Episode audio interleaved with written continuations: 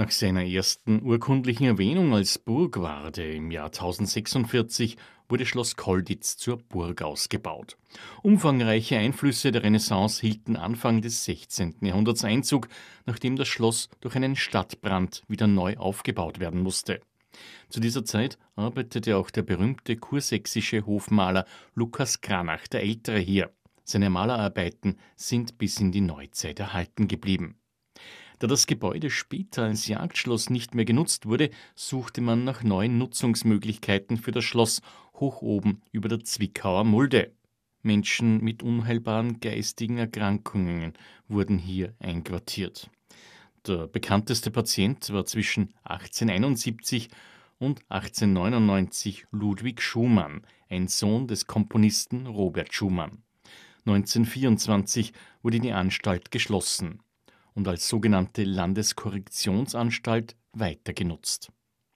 Im Zweiten Weltkrieg diente Schloss Kolditz als bedeutendes Kriegsgefangenenlager für hochrangige Offiziere der Westalliierten, schildert Kulturvermittlerin Cornelia Kasten. Dann 1939 bis 1945 Schloss Kolditz erhält die Internationalität durch das Kriegsgefangenenlager auf Flak 4C. Warum ausgerechnet Schloss Kolditz? Schloss Kolditz auf einem 30 Meter hohen Felsen gelegen, rundum beleuchtet und mit Stacheldraht umwickelt zur Kriegsgefangenenzeit und galt für die deutsche Wehrmacht als ausbruchsicher. Zusätzlich hat man eins gesagt, wir wollen hier bitte nur alliierte Offiziere haben, aus dem einfachen Grunde, hier haben wir einen guten Schutz für die Leute und man hat zusätzlich denen die Genfer Konvention auferlegt. Das heißt, die Wachposten hatten im Endeffekt gar keine Handhabe, irgendwas mit den Kriegsgefangenen zu machen. Die durften die weder foltern, quälen, erschießen, noch sonst irgendwie was. Die hatten lediglich die Aufgabe, da sind 600 Kriegsgefangene, ihr seid 150 Wachposten, passt bitte auf, dass es denen gut geht, dass die keinen Blödsinn machen, dass die alles haben, was die brauchen und was man früher halt eben noch nicht wusste, was man dann im Nachhinein immer mehr erkannt hat, dass die eben nicht fliehen.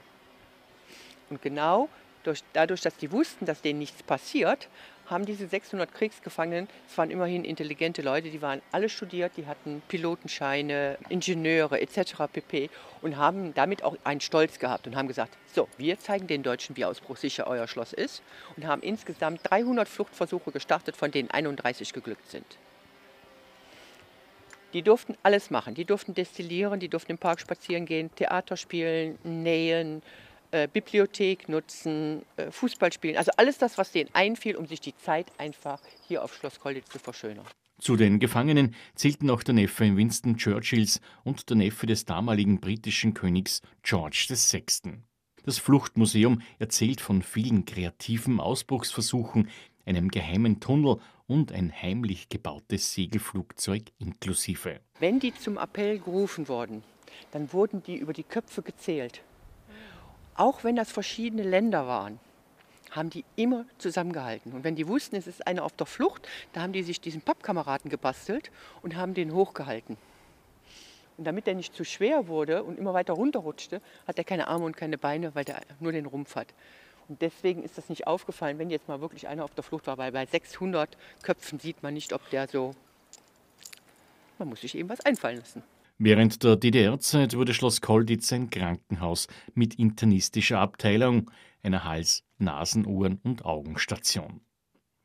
Mit einer umfangreichen Sanierung ab 1996 wandelte sich die Nutzung.